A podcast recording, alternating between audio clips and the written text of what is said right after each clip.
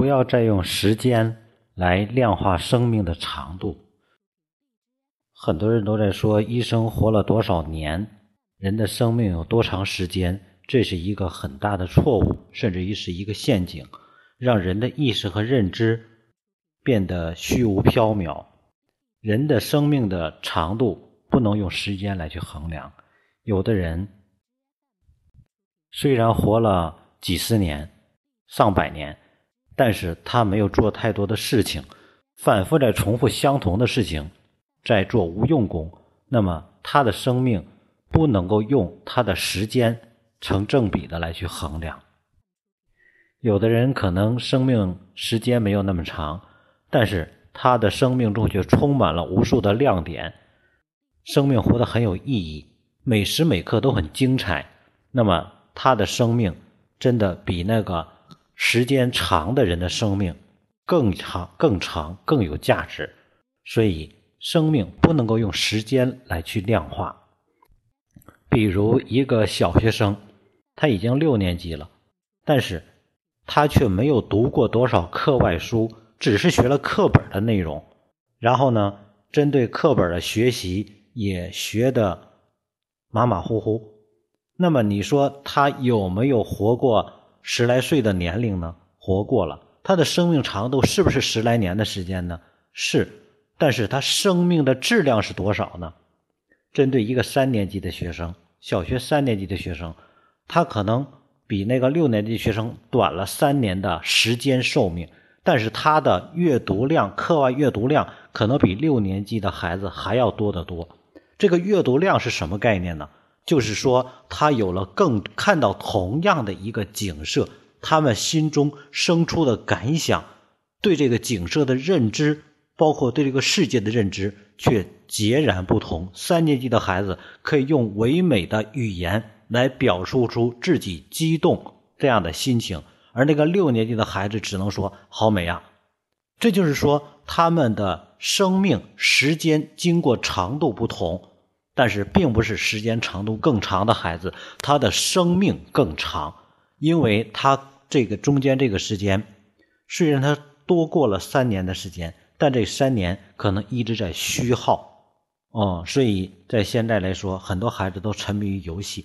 想一想，一个孩子如果在他由小学或者幼儿阶段一直到大学这个阶段，他一直沉迷游戏的话，那么他可能能够有效用于学习的时间将会减少二分之一，甚至于三分之二。这些时间用于干什么了呢？去玩游戏了。而游戏获得的是什么呢？不好意思，不断的更新新的游戏，它只是一种感觉，我可以胜任这个游戏，但是没有更好的积累。而没有做游戏的这个孩子，可能去发展自己的特长，比如说他可能学了钢琴，学了音乐，学了美术，或者说他会一项爱好的体育运动，而且很擅长。在他的生命的成长的今后的过程中，他的。这部分经历所获得的人生的这种能力，将让他终身去受益。于是，他的生命更加精彩，随时随地都是更加的激昂的。而那个孩子的，除了游戏，他没有其他的一个特长。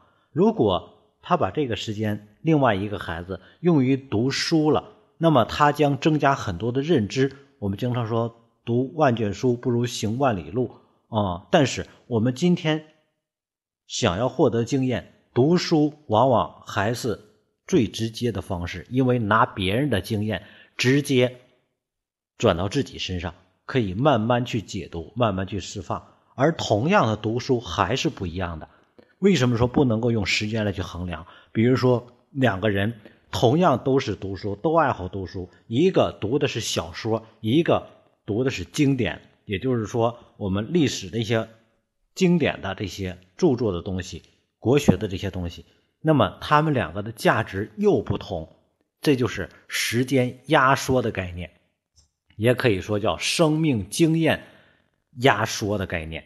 也就是说，你读一本经典，比如说你把《论语》这本书读下来了，不用说读懂，没有谁可以说把国学或者经典去读懂，只能说你读了，你会有你的感受和收获。所以，一个孩子在读《论语》。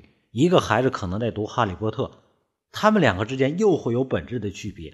用同样的时间读了两个不同的内容，他们两个的生命的时间的压缩度又变得不同了。因为读了《论语》的这个孩子，在他人生过程中，随时看到一件事情，他可能立刻会想到《论语》里边教给我的经验是什么。于是对这个事情，他做的判断也好，会体现出他的人生阅历，能够让他。减少无数的空耗的时间，而另外一个读了哈读了哈利波特的消遣了，但是他却没有这样的能力，于是他可能做同样的事情，需要用那个读论语的孩子十倍甚至于二十倍的时间去失败，去获得经验，或者跟别人学习经验，才能够做出相同的事情。所以，时间无法准确的。衡量人的生命，所以想一想，我们的孩子，我们要让他的生命更精彩，让他的生命更长，靠什么？不是靠时间，而是靠我们给予孩子什么样的认知，给予孩子什么样的